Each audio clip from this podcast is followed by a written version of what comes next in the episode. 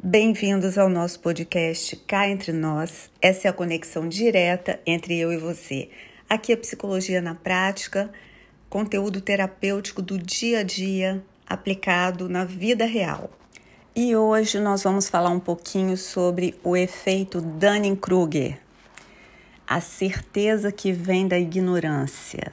Vamos entender um pouquinho sobre a psicologia que está por trás desse fenômeno vamos entender um pouquinho por que, que as pessoas que menos entendem do assunto são aquelas que mais opinam, são aquelas que mais têm certezas absolutas, aquelas que mais têm segurança em falar e muitas vezes são também as que têm mais dificuldade em se abrir para ouvir tanto a opinião do outro quanto críticas a si.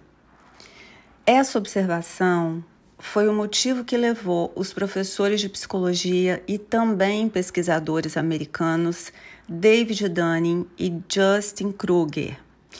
Esses dois pesquisadores, então, começaram a, a se perguntar né, o que levava esse, essa postura, essa atitude é, por que, que acontecia isso? Então, eles foram investigar esse fenômeno a partir de pesquisas. E os resultados dessas observações começaram a emergir, e em 1999 surgiu então esse termo que é efeito Dunning-Kruger. Bom, o nosso cérebro, ele capta os dados ou as informações do ambiente externo por meio dos nossos cinco sentidos: visão, audição, olfato, paladar e tato. Eles então decodificam esses dados através do sistema sensitivo com base em um banco de dados interno e em referências que já existem, referências de toda a nossa experiência de vida e referências também aprendidas do sistema familiar, inclusive do, do, da consciência coletiva, daquilo que a humanidade traz em comum a respeito de crenças, valores, enfim. Essa decodificação ou essa interpretação, ela está sujeita a alguns processos. Entre eles, a gente tem reconhecer padrões, nosso cérebro é especialista em reconhecer padrões, que é uma espécie de distorção na interpretação dos fatos. Fazer suposições, criar histórias, que também é uma forma de omissão de dados. E associação de informações, que é uma espécie de generalização.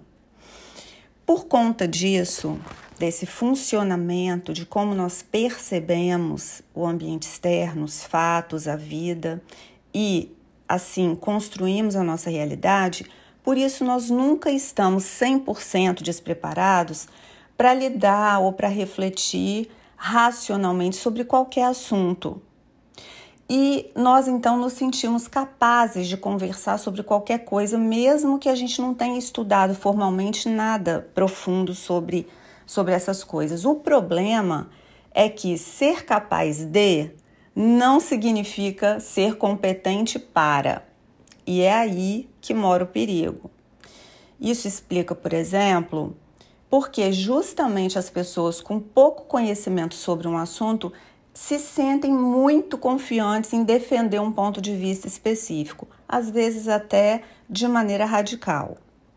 Em essência, a conclusão da pesquisa é, diz o seguinte: que todo ser humano se acha melhor do que realmente é. E que quanto menos uma pessoa sabe, mais ela acha que sabe. Para estarmos cientes da, da nossa própria ignorância sobre qualquer coisa, a gente tem que ter um mínimo de conhecimento sobre isso. Só assim é possível a gente identificar dúvidas e aquelas lacunas na nossa compreensão. Quando nós não sabemos praticamente nada sobre alguma coisa, então fica fácil de cair na ilusão de que a gente conhece muito sobre aquilo. Por que, que isso acontece? Porque a gente, a gente fica é, na com as versões simplificadas do assunto e a gente não se aprofunda e por que não se aprofunda, não se depara com a complexidade real daquele assunto. Então, sabendo que é natural que a gente tenha a impressão de que o que a gente sabe é sempre o mais certo, é a melhor estratégia, é a verdade, então o que, o que podemos fazer diante disso, né? A melhor estratégia de ação é a gente se abrir para ouvir feedbacks, para ouvir críticas e reconhecer os erros, reconhecer é, quando a gente não sabe alguma coisa e reconhecer também posicionamentos é, mal colocados ou errados e ter a, a liberdade, a humildade de mudar de opinião. Porque afinal de contas, a verdadeira ignorância não é errar, mas sim permanecer nesse erro. A gente fica aqui com, com essa contribuição e eu te vejo no próximo episódio.